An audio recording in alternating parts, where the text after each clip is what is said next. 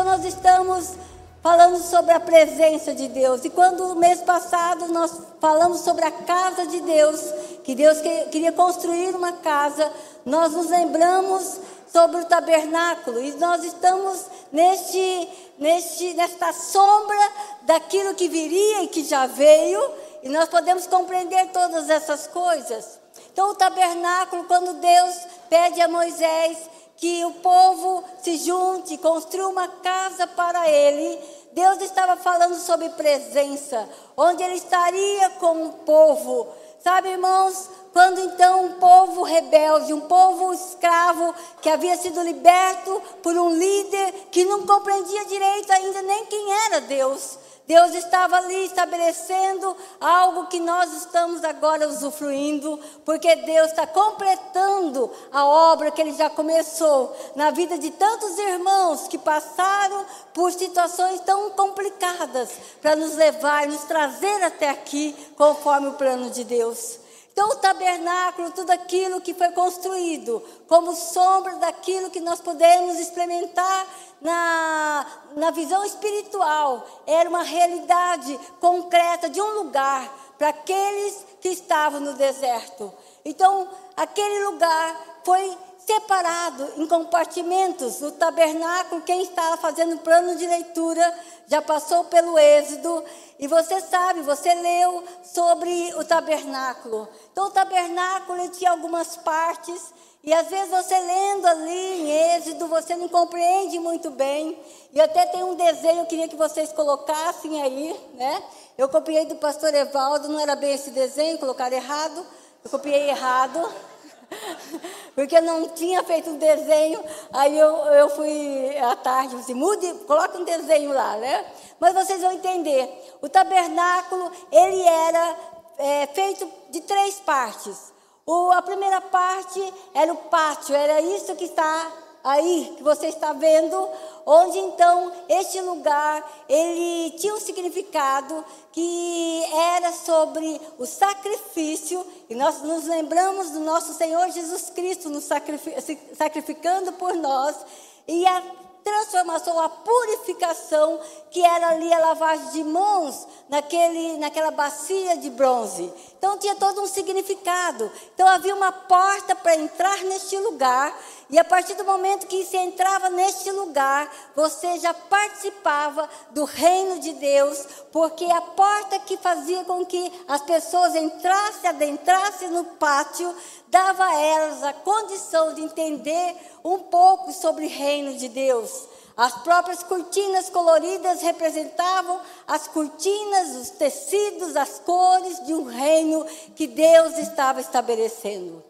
Depois tinha outra parte que você vai ver em Êxodo e outros textos, é a tenda do encontro. Na tenda do encontro havia duas partes. A primeira parte, o lugar santo, onde então havia elementos também que faz é, menção a tudo que nós vivemos. E nós vamos ver hoje sobre o lugar santo. Mas é interessante que o lugar santo representava a intimidade e a comunhão. Então, tem tudo a ver com a igreja, a intimidade que seria estabelecida a partir do momento que fosse rasgado o véu, que Jesus cumprisse o, que, o que ele veio cumprir, para que nós pudéssemos então agora ter intimidade com o Senhor e viver toda essa comunhão da igreja. E também tinha então o Santo dos Santos, que domingo que vem nós vamos experimentar esse santíssimo lugar, onde então representa a glória de Deus. Então isso era o tabernáculo. E o tabernáculo, irmãos, conforme o texto diz, ele era montado, desmontado. Por 40 anos, Moisés andando no deserto, eles montavam e desmontavam a casa de Deus. Sabe, nós não precisamos, ninguém aqui precisa ser desmontado e montado. Nós somos, estamos sendo edificados nesta casa de Deus. E é interessante que Moisés, por 40 anos no deserto, ele pôde então ensinar de forma muito didática tudo aquilo que representava o tabernáculo. Aí então nós sabemos que, Josué, que Moisés não entrou na terra prometida. E quando Moisés é, deixa, uh, estabelece ali um novo líder, que era Josué. Josué então vai levar essa tenda do encontro, essa, essa, essa parte que nós entendemos como tabernáculo, para uma cidade chamada Siló, ou Shiló, né? Se você já ouviu por aí, no hebraico é Shiló. Siló era um lugar onde foi a capital de Israel por quase 400 anos. E lá estava a tenda, a tenda que nós conhecemos como tabernáculo. Mas Josué, conforme o texto, ele então morreu. Morreu e a outra geração pós Josué não mais seguiu os caminhos do Senhor.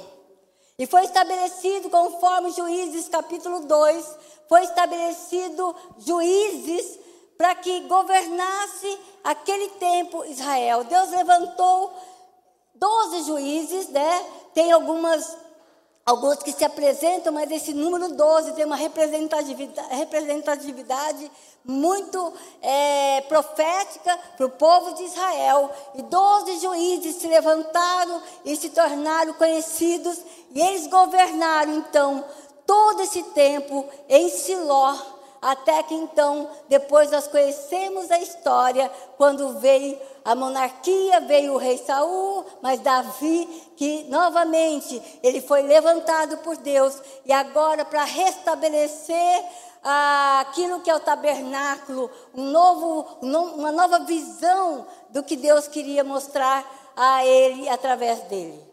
Mas eu queria nesta noite, falando no lugar santo, conversar um pouco sobre esses elementos que estão tão prementes na nossa vida com Deus, na nossa vida como igreja. Então, como eu falei, é uma sombra daquilo que já veio. Nós temos isto no texto do Antigo Testamento e agora a gente pode experimentar isto na prática da nossa vida. Então, no lugar santo, havia três elementos a mesa dos pães, ou da, ou da propiciação, conforme seu texto, algumas versões, significa a mesa da presença. A mesa da presença, da comunhão, estavam ali doze pães que representavam as tribos de Israel. Mas também havia o candelabro com sete lâmpadas, representando a luz, representando aquilo que é o Espírito Santo. E havia também o altar do incenso. Ele era aceso continuamente, ele nunca era apagado. Sabe, tudo isso para que então nós pudéssemos experimentar. O sacerdote entrava nesses lugares todos os dias para que então pudesse manter esta, esta visão, algo que aconteceria. Mas eu quero ler com vocês sobre um texto que eu gosto muito, e eu me lembrei porque eu escrevi o material para o Zoom, e o Zoom já está mais adiantado que a gente. Eles já puderam experimentar tudo isso. O mês passado, quando nós falamos casa para Deus, eles, na casa de oração, e nós ouvimos essa história lá. Nós sabemos então que você já conhece. Então, depois de Josué ter morrido, depois de quase 400 anos, Deus é, começa a mudar a história. E havia um sacerdote, sacerdote Eli, que era o sacerdote em Siló. E ele tinha dois filhos, dois filhos, conforme o texto, que profanaram o, o lugar santo, eles fizeram coisas horríveis. E Deus então tinha ali algo para mudar naquela história. Sabe, Deus sempre me parece que quando nós olhamos até para a nossa própria história e a história do povo de Deus, Deus sempre está em misericórdia, em, em voltar é, com que o homem volte aos seus caminhos. Deus, ele vai, parece-me, consertando as coisas que nós fazemos de errado. E ali nós vemos então Deus levantando alguém. Eu queria ler esse texto com você. E eu gosto muito desse texto que está lá em 1 Samuel, capítulo 3. Diz que o menino Samuel ministrava perante o Senhor sob a direção de Eli, e naqueles dias raramente o Senhor falava, e as visões não eram frequentes. Antes que a luz se apagasse, Deus chamou Samuel. Aí eu gosto de falar Samuel, Samuel, né? Ele estava deitado no santuário do Senhor, onde se encontrava a arca de Deus. Israel foi derrotado pelos filisteus e as autoridades de Israel perguntaram: por que o Senhor deixou que os filisteus os derrotassem? E acrescentaram: Vamos a Siló buscar a arca da aliança do Senhor, para que ele vá conosco e nos salve das mãos de nossos inimigos. Quando a arca da aliança do Senhor entrou no acampamento, todos os israelitas gritaram tão alto que o chão estremeceu. Os filisteus, ouvindo os gritos, ficaram com medo. Ai de nós! Quem nos livrará das mãos, eh, das mãos desses deuses poderosos? Sejam fortes, filisteus, sejam homens e lutem. Então os filisteus lutaram e Israel foi derrotado. Quando Eli soube que a arca de Deus havia sido tomada, caiu da cadeira, quebrou o pescoço e morreu. E sua nora, que estava grávida e perto de dar à luz, quando ouviu a notícia de que a arca de Deus havia sido tomada e que seu sogro e marido estavam mortos, entrou em trabalho de parto e deu à luz, mas não resistiu às dores de parto. E enquanto morria, ela deu ao menino o nome de Cabode e disse: A glória do Senhor se foi de Israel, pois a arca de Deus foi tomada. Nós olhamos aqui e vemos uma história triste.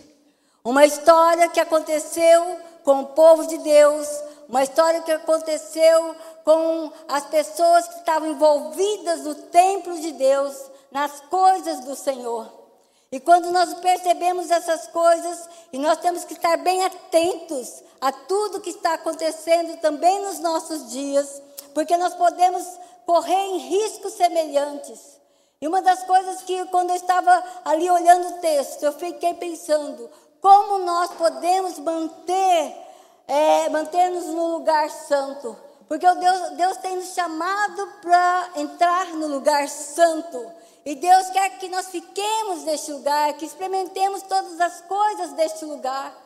É tanto que o lugar santo, o lugar santíssimo, ele tem um, tinha um véu, tinha uma, um tecido ali, uma cortina que já foi rasgada. E nós podemos experimentar deste lugar, desta tenda do encontro. E uma das coisas, olhando para o texto, ele tem a referência nos elementos, nos utensílios do lugar é, santo. Primeiramente, nós temos que nos manter à mesa da presença. Sabe, irmãos, então a mesa representava intimidade. O texto diz que naqueles dias raramente o Senhor falava e as visões eram as visões não eram frequentes. Eu tenho certeza que como pode acontecer conosco, aquelas pessoas, o sacerdote, aqueles né, crentes, eles se acostumaram com o sublime. E como isso é fácil se acostumar com o sublime. O Diógenes estava falando sobre isso. Ele nasceu no lar cristão, ele foi ensinado nos caminhos do Senhor, mas ele se acostumou com aquilo. E ele começou a ouvir boatos de que o mundo era melhor, de que as coisas lá fora eram melhores. E ele queria experimentar aquilo na vida dele. Mas eu sei que muitos foram espiar a terra e se deram mal. Sabe, irmãos, e por misericórdia, o Diógenes não foi para o mundo, não se perdeu. Mas quantos se perdem? E quantos se perdem na própria igreja? Nós nos acostumamos a ser bons apacentadores, bons coordenadores, bons líderes, a fazermos as coisas corretas, a dançarmos certo, a cantarmos certo. Mas a gente olha aqui que isso não é o que significa a presença, a intimidade com o Senhor.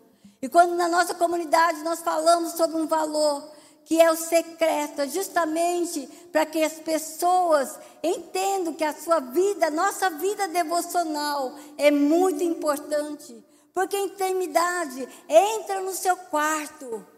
E o seu pai que vê no secreto, que vê você lá, vai se agradar.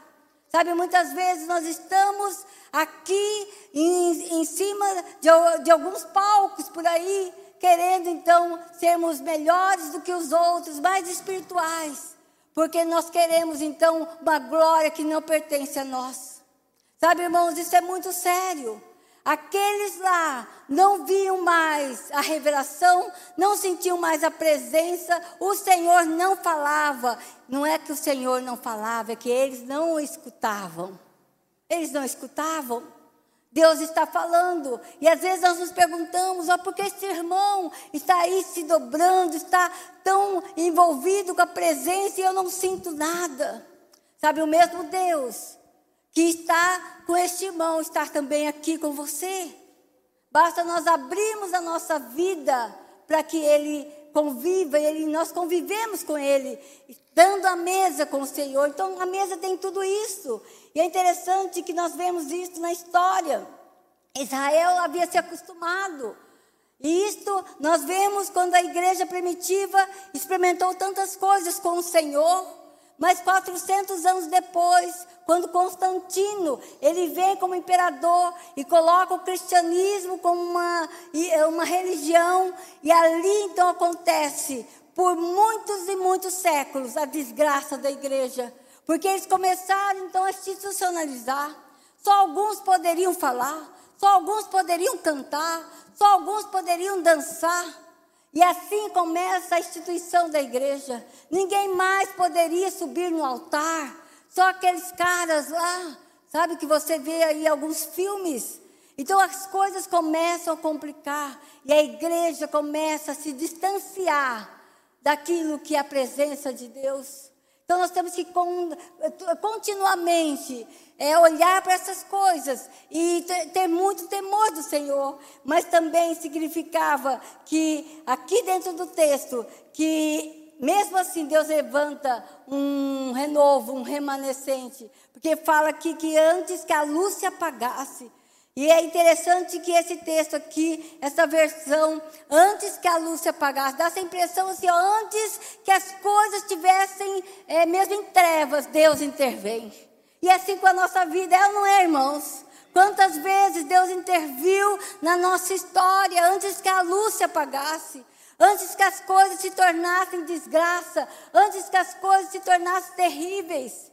E eu, eu me vejo, eu vejo tantas situações nas nossas vidas, na minha vida do pastor Evaldo, na nossa história, na igreja. Antes que as coisas ficassem terríveis, piores, Deus vem intervém. Ele estende a mão e nos tira do lugar que muitas vezes nós estamos quase que caindo. Sabe, esse Deus é o Deus da misericórdia, esse Deus é o Deus tão bondoso que tem se preocupado conosco. Isso tem a ver com intimidade. Mesmo que, conforme até o Diógenes falou, hoje o Diógenes está famoso. O, é, é, aí vocês não vão esquecer mais no, do nome do Diógenes, né? Mas, é, ixi, agora nem sei o que ele falou mais. Mas eu sei que ele falou. Mas assim, são coisas assim que. Ixi, vou lá. Vou, tá, vamos lá. Então, antes então que a luz se apagasse, Deus chama Samuel e ele estava deitado no santuário do Senhor, onde se encontrava a arca de Deus. Agora eu me lembrei que o Diógenes falou. Ele falou que ele fez um propósito. E o primeiro dia foram dois minutos de oração. Segundo dia, terceira semana. Sabe, muitas vezes a intimidade não é de uma, uma hora, um momento para o outro. Há quanto tempo, às vezes, você não ora? Não é ministrado pela palavra? Você faz coisas. Você inventa fazer coisas, mas você não tem intimidade. Então, a intimidade se constrói. Sabe, é, isso eu vejo em casa. Então, é, vocês sabem, eu e o pastor fazemos, já fizemos 40 anos de casados. E quando ele entra em casa, a forma dele abrir, a, entrar pela porta, é, da, geralmente é da. Nem sei como chama aquilo lá. Área de serviço, é esse negócio aí.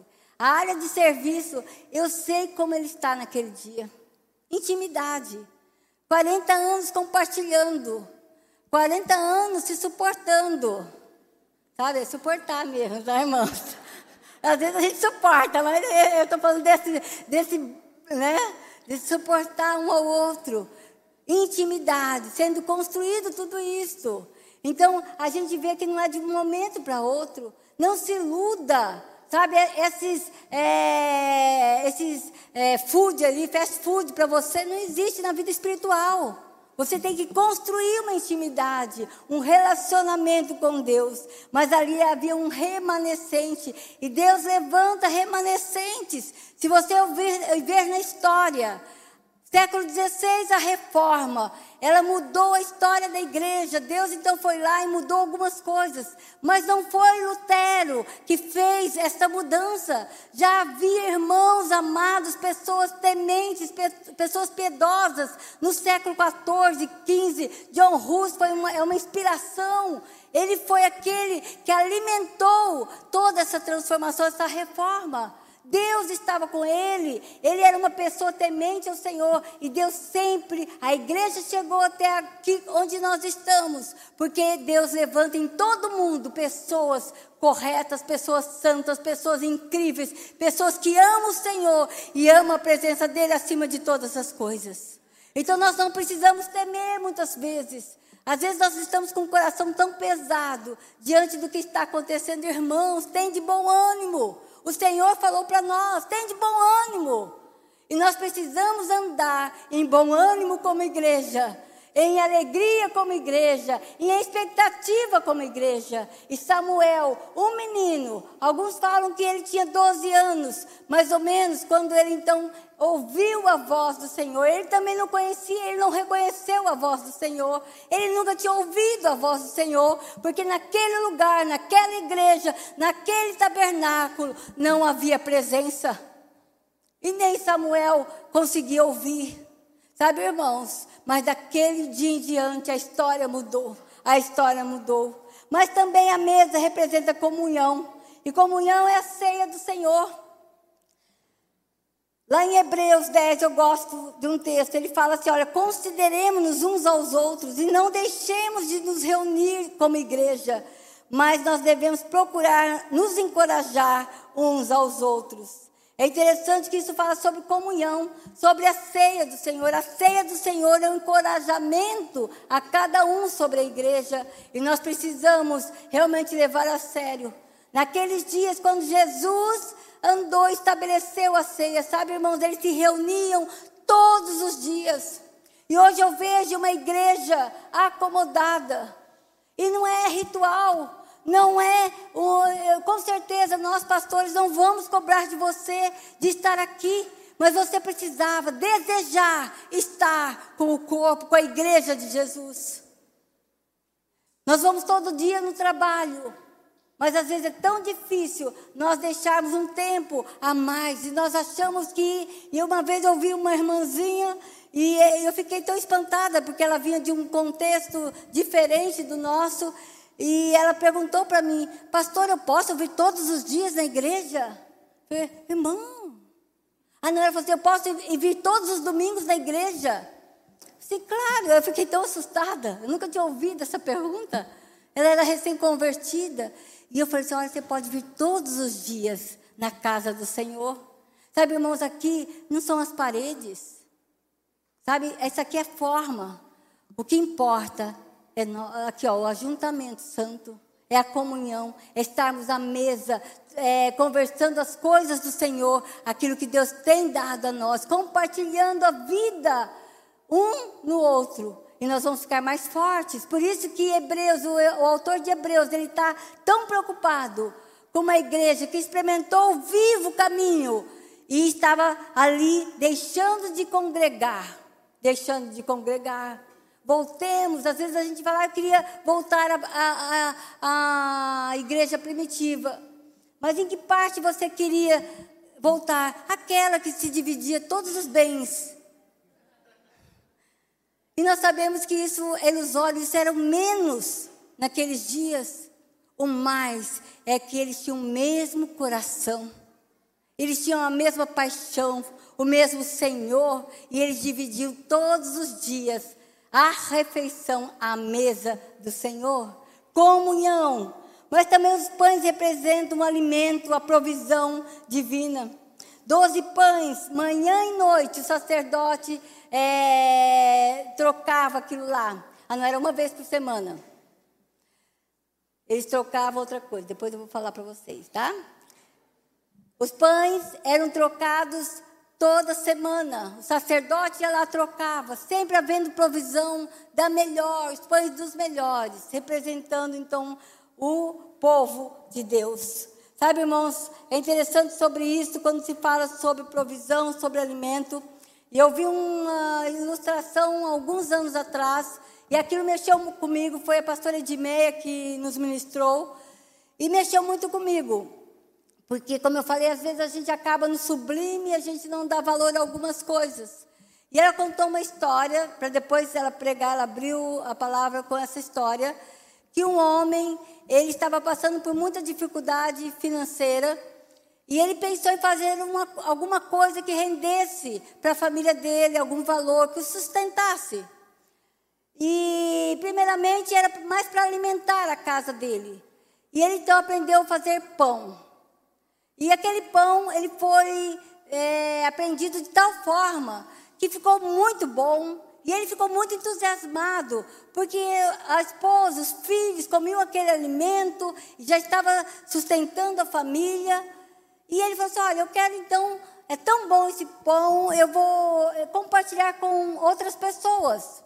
E alguns falaram assim: Olha, então por que você não vende esse pão? Falei, tá bom. E ele começou a vender esse pão.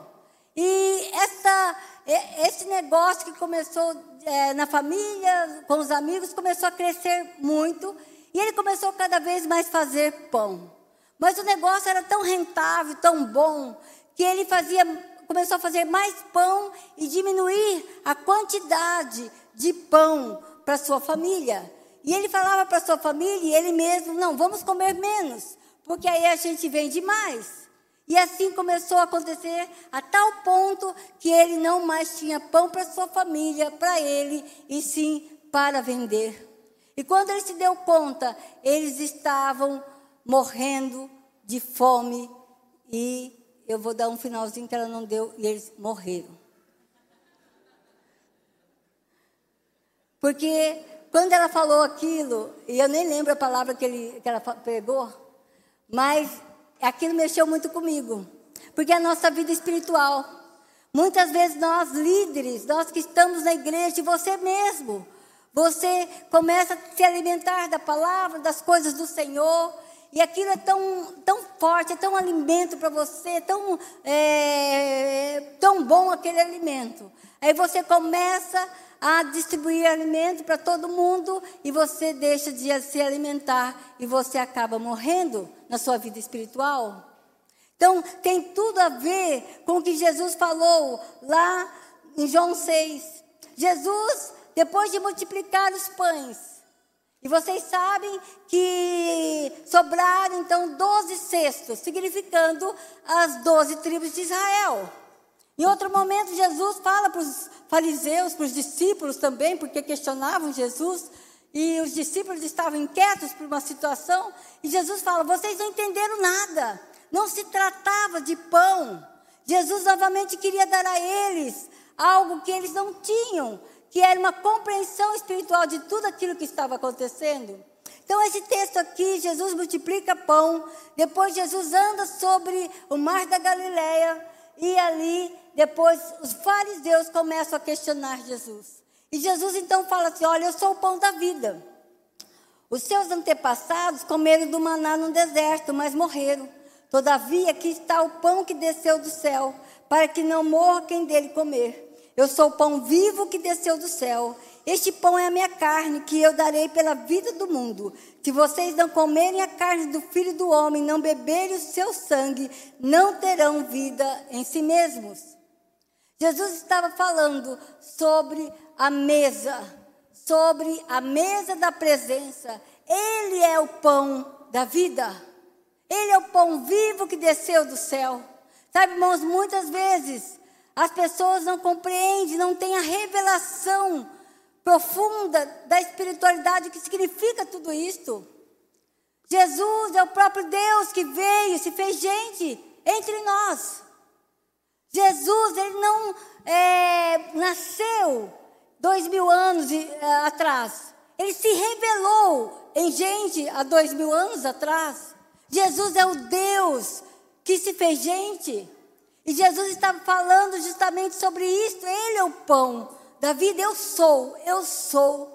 Da mesma forma como Abraão, como Moisés e tantos outros ouviram eu sou, aqui Jesus está falando, eu sou este pão da vida, eu dou vida a vocês, eu sou alimento de vocês.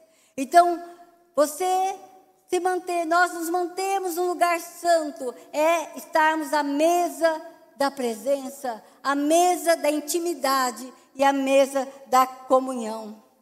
Mas também outro elemento que está no lugar santo, que é o candelabro. Nós temos que manter-nos em constante vigilância. O candelabro, ele era aceso, mantinha-se aceso com azeite puro, 24 horas por dia.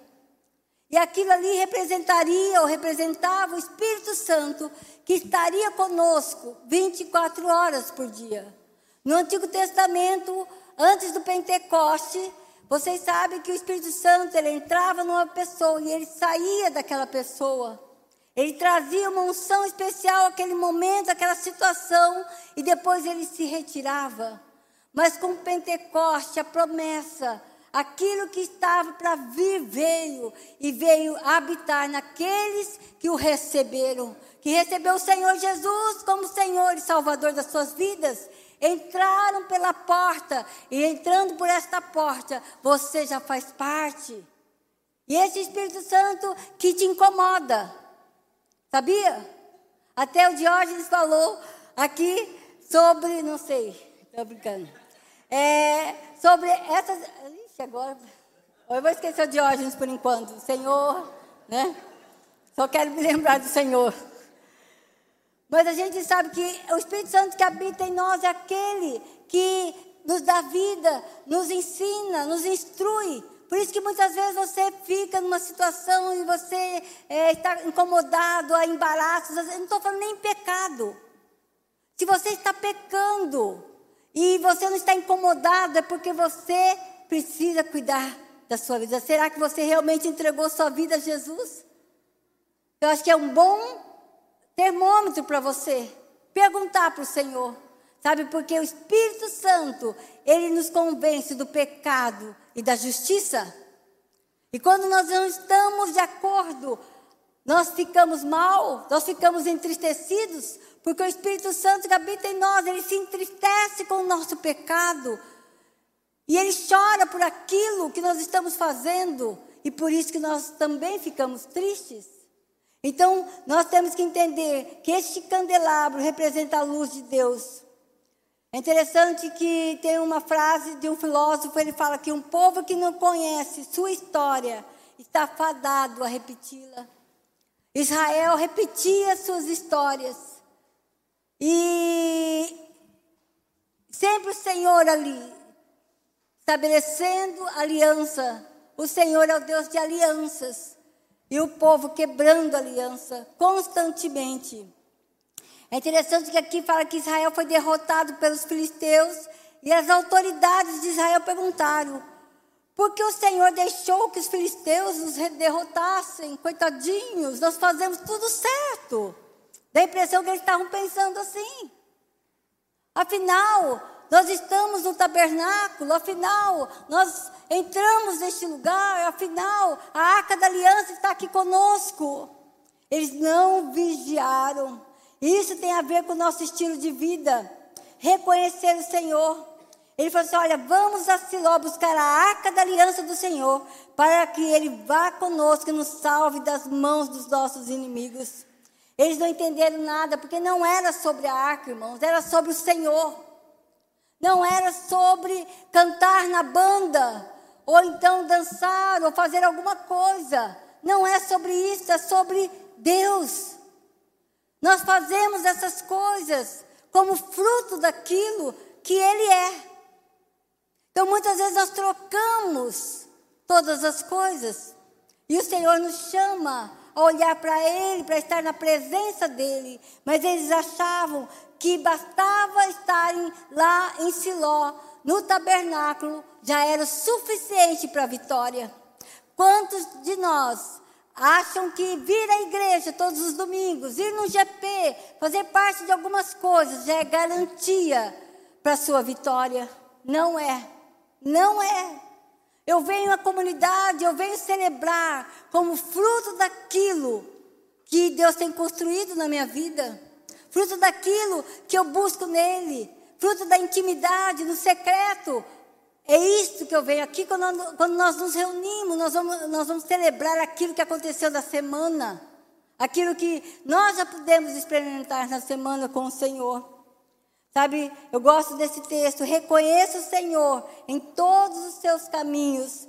Não seja sábio aos seus próprios olhos. Aqueles lá, irmãos nossos, não sei se era irmão não, mas era aquela coisa lá. Eles não reconheceram o Senhor. Eles queriam a vitória, mas eles não queriam andar nos caminhos de Deus. Muitas vezes nós queremos a vitória, é o que está acontecendo hoje.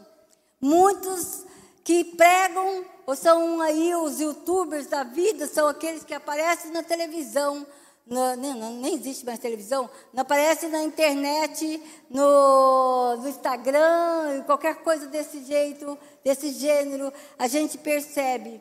Eles mostram alguma coisa, como se aquilo fosse a garantia da vitória. Não caia neste engodo, neste evangelho fácil. Jesus nunca pregou este evangelho. E sabe, são bilhões de pessoas que seguem Jesus, um evangelho verdadeiro, um evangelho que fala: olha, se você não tomar a sua cruz, você não vai ser, poder ser discípulo de Jesus. Se você não morrer, você não vai ter vida. Este é o evangelho de Jesus. Não é menos que isto, mas é este evangelho que transforma a minha vida, a sua vida. É este evangelho que salva, não é outro evangelho. Sabe, irmãos? Então nós temos que entender este caminho que nós precisamos seguir. O, o estilo de vida, a luz que é Jesus. E também, a também andar no temor do Senhor. Eu quero ler um texto da mensagem, né, lá de Efésios, nós conhecemos, mas tem a ver com o estilo de vida nosso. Se nós estamos andando na luz, nós vamos ser vistos por sermos cristãos. As pessoas querem ver você. Eles querem enxergar uma luz diante de tanta treva. E aqui o texto diz: Isto não é vida, gente. Vocês aprenderam de Cristo, foram bem instruídos da verdade. Tudo que está ligado àquele velho estilo de vida tem de ser abandonado. Saiam fora. Agora é hora de ter um estilo de vida totalmente novo. Uma vida planejada por Deus, renovada a partir de dentro e uma vida que muda para melhor e que faz o caráter de Deus tornar-se realidade em suas vidas. Amém? Então, isso significa luz nas nossas vidas. E por fim, o lugar santo. Ele tem também um utensílio que chama o altar de incenso. E isto significa que nós devemos, nos lembramos, que nós devemos manter em oração e intercessão. Diz aqui que quando ele soube que a arca de Deus havia sido tomada, caiu da cadeira, quebrou o pescoço e morreu. Ele deu ao menino o nome de. Ela deu ao menino, que foi a, a nora dele, de Cabode, e disse: A glória do Senhor se foi de Israel, pois a arca de Deus foi tomada. Sabe, irmãos, eles não estavam, então, à mesa, nem estavam vigilantes, e muito menos intercedendo. Eli era um sacerdote. É, Finés e Rofoni, que eram os filhos de Eli, eles eram também parte daquele ministério sacerdotal. E eles não cumpriram o propósito do sacerdócio. E a gente olha aqui que eles, então, olhando aquela situação, com certeza o sacerdote percebeu que havia pisado na bola, mas já era tarde. Ele era pesado. O texto diz que, e a história mostra que provavelmente ele era uma pessoa muito gorda e talvez ali com uma situação difícil, talvez teve um, um infarto, alguma coisa assim, só que ele uh, caiu e morreu. Naquele momento tão difícil, sabe? Deus tem procurado pessoas que preencham a brecha. Lá em Ezequiel, o profeta vai, Deus vai falar para o profeta: olha, profeta Procurei alguém que erguesse o muro e se pusesse na brecha diante de mim em favor desta terra, para que eu não a destruísse, mas não encontrei nenhum. Deus não havia encontrado ninguém que se colocasse na brecha. Sabe, irmãos, muitas vezes nós ignoramos isto. Nós, como igreja, nós vamos assistir culto. É muito medíocre uma vida cristã em assistirmos culto. Não, nós vamos prestar culto, nós vamos participar de um culto, nós vamos estar aqui com os irmãos, é isso que é celebrar. E é interessante que Deus aqui, Ele não encontrou ninguém que se colocasse na brecha, nem construísse um muro. A brecha, você sabe, às vezes a gente, é, de forma muito é, displicente, nós não nos incomodamos com as brechas que nós abrimos na nossa vida. Sabe, irmãos, através dessas brechas, muitas vezes a nossa casa não é abençoada. Os nossos filhos muitas vezes é, colhem os frutos do nosso pecado. Coisas que acontecem no mundo espiritual e nós estamos só olhando de camarote, como se nós não tivéssemos culpa, porque nós, pais, nós líderes, nós irmãos em Cristo, como corpo de Deus, nós precisamos estar na brecha. O discipulado, a vida na igreja, é uma constância de fechar brechas junto com os nossos irmãos os nossos jovens em questão de namoro. E às vezes nós condenamos os nossos jovens, condenamos os nossos adolescentes, mas nós não estamos na brecha. É mais fácil nós falarmos mal deles. É mais fácil nós apontarmos os erros e pecados. Mas nós não entramos na brecha. E Deus tem nos convocado a estarmos na brecha, a entrarmos neste lugar, para que então nós andemos em vitória. A história tem mostrado isso, as igrejas por aí, igrejas sofrendo consequências gravíssimas de líderes que não fizeram a tarefa de casa, não fizeram como sacerdote Eli, cumprindo o chamado que Deus deu a eles, e vem colhendo esses frutos de uma maneira tão terrível. Nós entristecemos, nós olhamos e nós precisamos nos colocar falando para o Senhor, porque a própria palavra fala: aquele que está de pé se cuide. E nós temos que andar em temor, porque realmente não é fácil. A carreira cristã não é fácil. As lutas não são fáceis. Mas por isso que o Senhor fala que estaria conosco todos os dias. E nós sabemos que sem o Senhor na nossa vida, nós podemos cair, Sabe, irmãos, nós temos que cuidar um dos outros, orando, intercedendo. Sabe, isso é tão tremendo, isso é tão tremendo, porque faz nos lembrar mesmo desse altar de incenso, uma oferta que sobe para o Senhor. Que coisa mais linda. Gosto de quando Paulo fala Timóteo, olha Timóteo, antes de tudo, antes de qualquer coisa, Timóteo, Recomendo que se façam súplicas, orações, intercessões e ação, ações de graças por todas as pessoas, para que tenhamos uma vida tranquila e pacífica, com toda piedade e dignidade. Isso é bom e agradável perante Deus, nosso Salvador. Então, Paulo estava falando para Timóteo, antes de tudo, Timóteo, antes de qualquer coisa, eu recomendo que vocês andem em oração e intercessão. Então, é a tarefa nossa também, como igreja do Senhor. Será que você tem intercedido pelos seus amados, pelos seus queridos, pela sua família, pelos seus vizinhos, os seus parentes, os seus é, amigos ou, ou colegas de trabalho? Muitas vezes nós jogamos pedras nos nossos chefes, mas nós não oramos por eles nos nossos líderes, nos nossos governantes, mas nós não oramos por eles. Muitas vezes nós pagamos um preço alto porque nós não oramos. Nós somos aquelas pessoas que querem, então, estar afastada das nossas responsabilidades como igreja. Eu quero só concluir. Eu sei que nós, semana que vem, vamos então entrar num momento muito especial, que é o lugar santíssimo, né?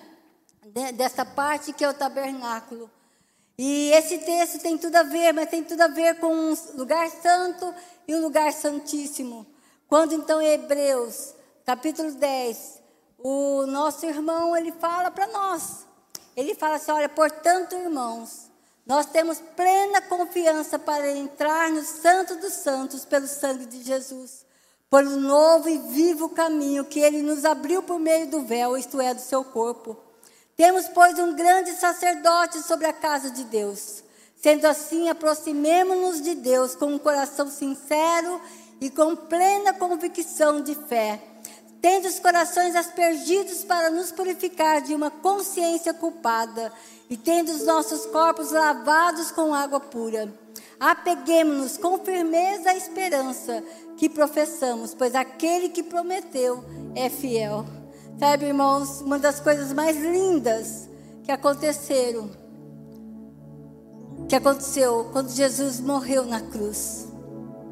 Na hora que Jesus estava morrendo, o véu do templo se rasgou o santo lugar, o lugar santíssimo, até aquele tempo, até aqueles dias da vinda de Jesus, estavam ali separando um lugar do outro. O sacerdote, ele não poderia jamais entrar no lugar santíssimo. Era só o sumo sacerdote. O sacerdote ficava só no lugar santo. Jesus, ele compreendia isto. E Ele nos chamou com as palavras incríveis que você lê nos Evangelhos a estar neste lugar. Ele cumpriu todas as coisas para nos dar essa liberdade de entrar neste lugar juntamente com Ele. Ele nos fez sacerdotes, sacerdotes do sumo sacerdote. Nós somos cordeiros com tudo que Jesus fez. E naquele dia, Jesus morrendo na cruz, pensando em mim, pensando em você, o véu se rasga. Não se rasgou de baixo para cima, mas se rasgou de cima para baixo, porque foi uma ação do céu. Não foram pessoas que rasgaram o véu, mas o próprio Pai falou: finalmente, finalmente eu posso rasgar este véu, porque agora, com a morte do meu filho, vai restaurar todas as coisas, e com a morte dele, eu vou poder finalmente usufruir também da presença desses aqui, dos sacerdotes que foram feitos em Jesus. Amém? Você tem dúvida que Jesus é tudo que nós precisamos? Será que você tem dúvida que aquilo que Deus faz em nós é algo espiritual, é algo do céu? Nós nunca compreenderíamos, irmãos. Nunca compreenderíamos nada do que foi falado aqui se não fosse o Espírito Santo que veio e está habitando em nós. É a garantia de todas as coisas, amém? Então não é sobre você, não é sobre mim, é sobre Jesus, é sobre Ele, o sumo sacerdote, o Deus que é digno de toda a nossa vida, de toda a nossa adoração, de tudo que nós podemos entregar a Ele.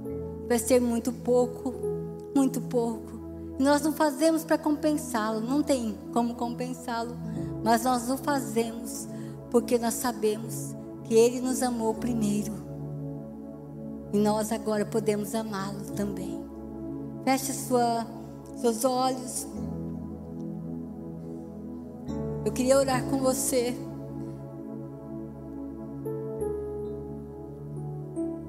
Talvez você veio aqui essa, essa noite, tem passado por tantas lutas, tantas situações difíceis da sua vida pessoal. Mas você quer estar neste lugar, este lugar tão maravilhoso. É só uma atitude sua. É só um compromisso. O resto o Senhor vai fazer. Como nós ouvimos esta noite. Talvez no começo vai ser difícil você cumprir propósitos.